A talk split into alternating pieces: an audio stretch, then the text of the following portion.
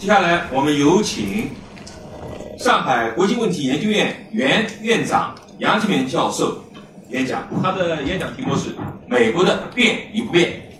今天主要讲这么几个内容，一个是引言，一个是美国啊绝对的第一没有变，但是相对的实力正在变。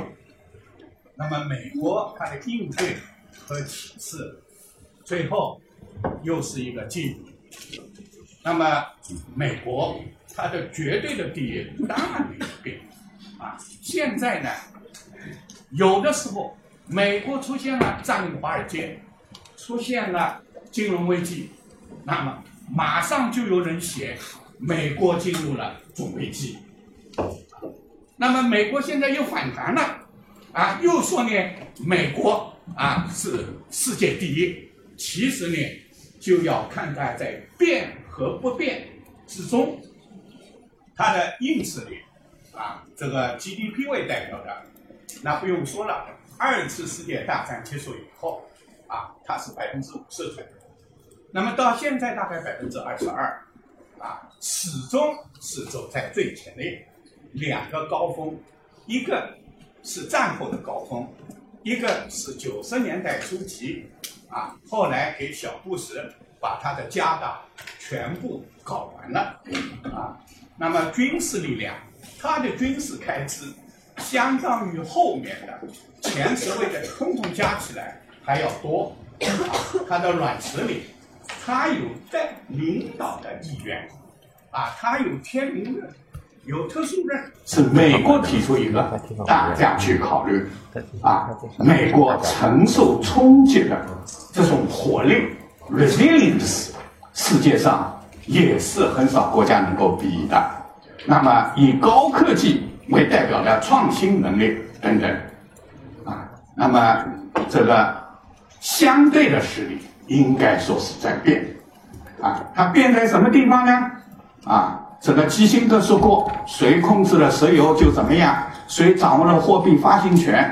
那么现在或者说谁控制了 IT，谁控制了大数据，谁控制了什么，就能掌握世界。”啊，基辛格我比较熟悉。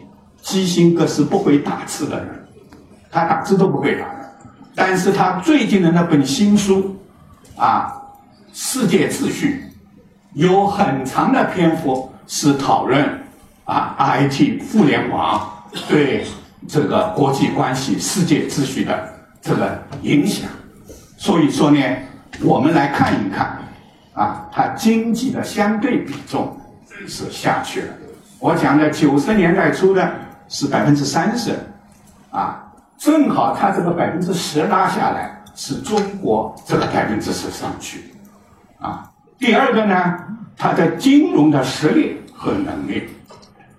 他一开始是坚决的不让我们搞亚投行，结果呢，英国人不干，英国人对卡梅伦对中国领导人讲，啊，我们英国人比美国人更有历史观，啊，这个 IMF 一定要改革，AIIB 就是亚投行一定要参加。英国的参加，标志着一个美国盟国的解体大逃亡，形势发生逆转。到最后这一次，习主席到美国去访问，奥巴马说：“这个亚投行啊，因为下面的人啊干的不对。”出现了有违于我本意的这个解决，那么大家可以想，如果没有亚投行，因为亚投行不要我们去批评美国，啊，美国人都在批评奥巴马搞砸了，没有亚投行，会有现在的美国国会通过国际货币基金组织啊，不可能的，啊，没有。啊，我们中国的有钱，美国能放下架子吗？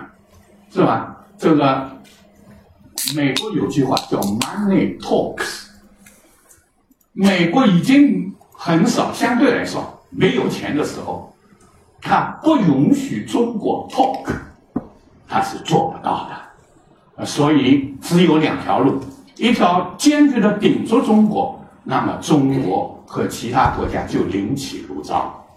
啊，那么现在呢，给他一点面子，说我的亚投行和你的 World Bank 是一个互相补充，不是对立的。啊，那么他对战略军事收缩，两次战争，伊拉克战争跟阿富汗战争，啊，他小布什打第二次伊拉克战争的时候，啊，这个共和党的那些元老重臣跟他讲，你要学你的爸爸，啊，老布什，见好就收，啊，英文叫 quit。While you are still ahead，他说不，我有两个爸爸，一个是 biological father，生我养我的老布什，另外一个是 God，就是上帝要我去打这个伊拉克。中国人讲的就是替天行道，结果是怎么样呢？一败涂地，是美国从二战中的最高峰下跌，啊。失去了他一个在世界事务中的主导最重要的决定性的主导地位。那么现在奥巴马很乖，他两场战争以后，这一次叙利亚，他是坚决的咬住牙，啊，不派地面部队，啊，那么政治和文化的影响也是明显的。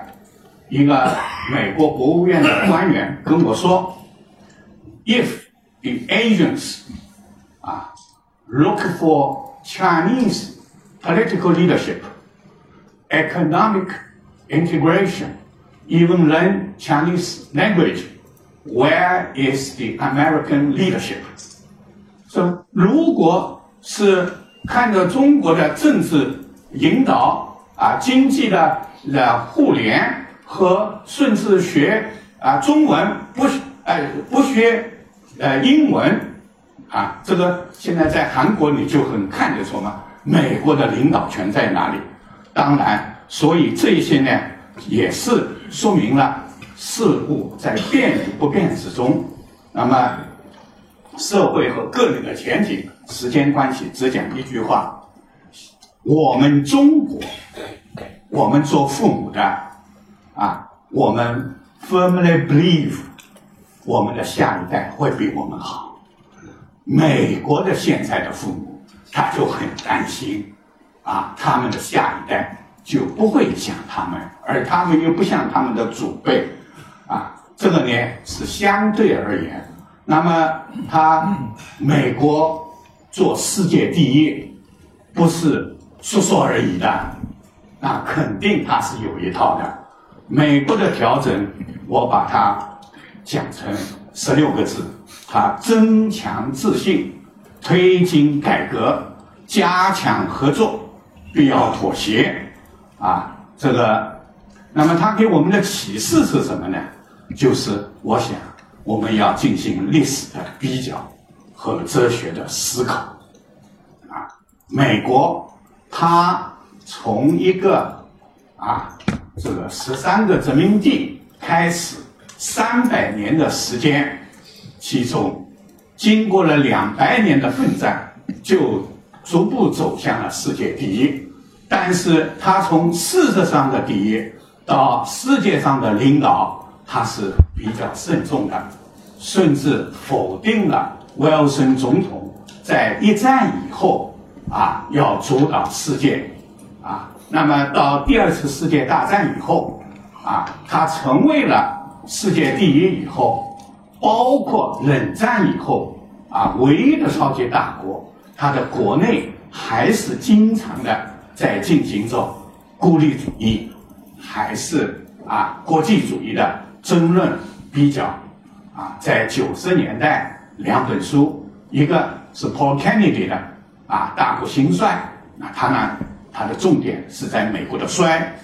还有一个是 Joseph Nye 的那本书，就 Bound to Lead，啊，命中注定要领导的，一直到现在，那么第二个呢，中国啊要看一看，就是我们同美国的战略中间要进行很好的对比。有些东西我们互相战略上是对焦的，是吧？他要搞亚太再平衡，我们还要再再平衡，但是有没有对接的地方呢？我认为是有的。这一次气候变化啊，就是非常好的说明。大家现在回想，二十五年前里约公约的时候。我们的思想状态是怎么样的？恐怕人家讲的，我们都很难听进去。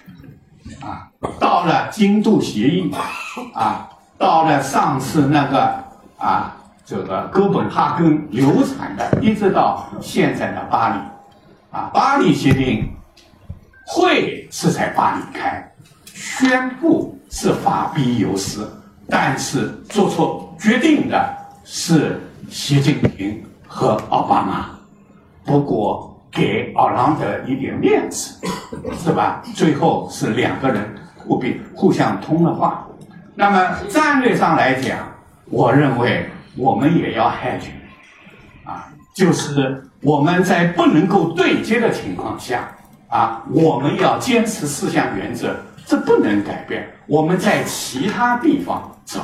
那么我们找到了二零三零年啊，这个联合国发展的议程，我们找到了在非洲第三方的合作，我们找到了气候变化等等。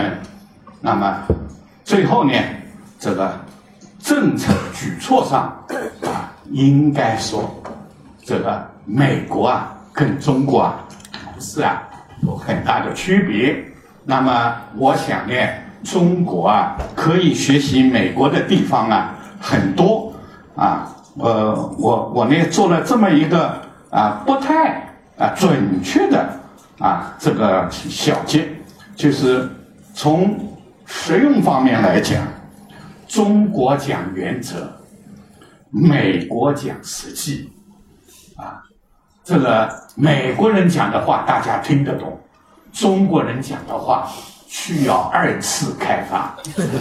啊，比如说他大选，奥巴马讲 change，人人都听得懂，然后讲第二次选 forward，第二个呢啊，中国讲长远，美国讲眼前，我们跟美国人讲。莫为浮云遮望眼，啊，要登高望远。美国人讲的就是要现在 now，啊，中国人讲面子，美国人讲理智。那么灵活性相比呢，应该说美国呢，它有政治体制的优势。美国人他换一个政府，对前面的完全可以重来。比如说，A、B、C，anything but Clinton，克林顿讲的话全部可以不算，啊，他呃国会做的事情，行政部门可以推给他，还有司法部门，但是中国呢是讲啊这个一以贯之，一脉相承，啊，我们这六十六年以后还要永远延续下去，啊，那么从造势舆论来讲呢，中国求全。美国求新，核心价值观，中国是以政府为主，美国是以非政府为主。中国以中文宣传为主，那是讲给我们自己听；美国以英文为主，他讲给自己听，也是讲给世界听。那么最后这一百个字呢？那不是我写的了，那是习近平的话了啊，就是说。实和势在我们这一边，但是我们要认清楚，啊，我们在不断努力读懂中国和世界，认清时代潮流，顺势而为，趁势而上。这个如果不抓住机遇，不善善用的话，这个时和势也会离我们而去。好多年以前，将近三十年以前，我去伦敦马克思墓，马克思墓上。写着的话是过去的哲学家，他们是在于解释世界，而问题在于改变世界。那么，我想读懂中国，读懂世界，是为了改变。改变不了人家怎么办？先改变自己。谢谢大家。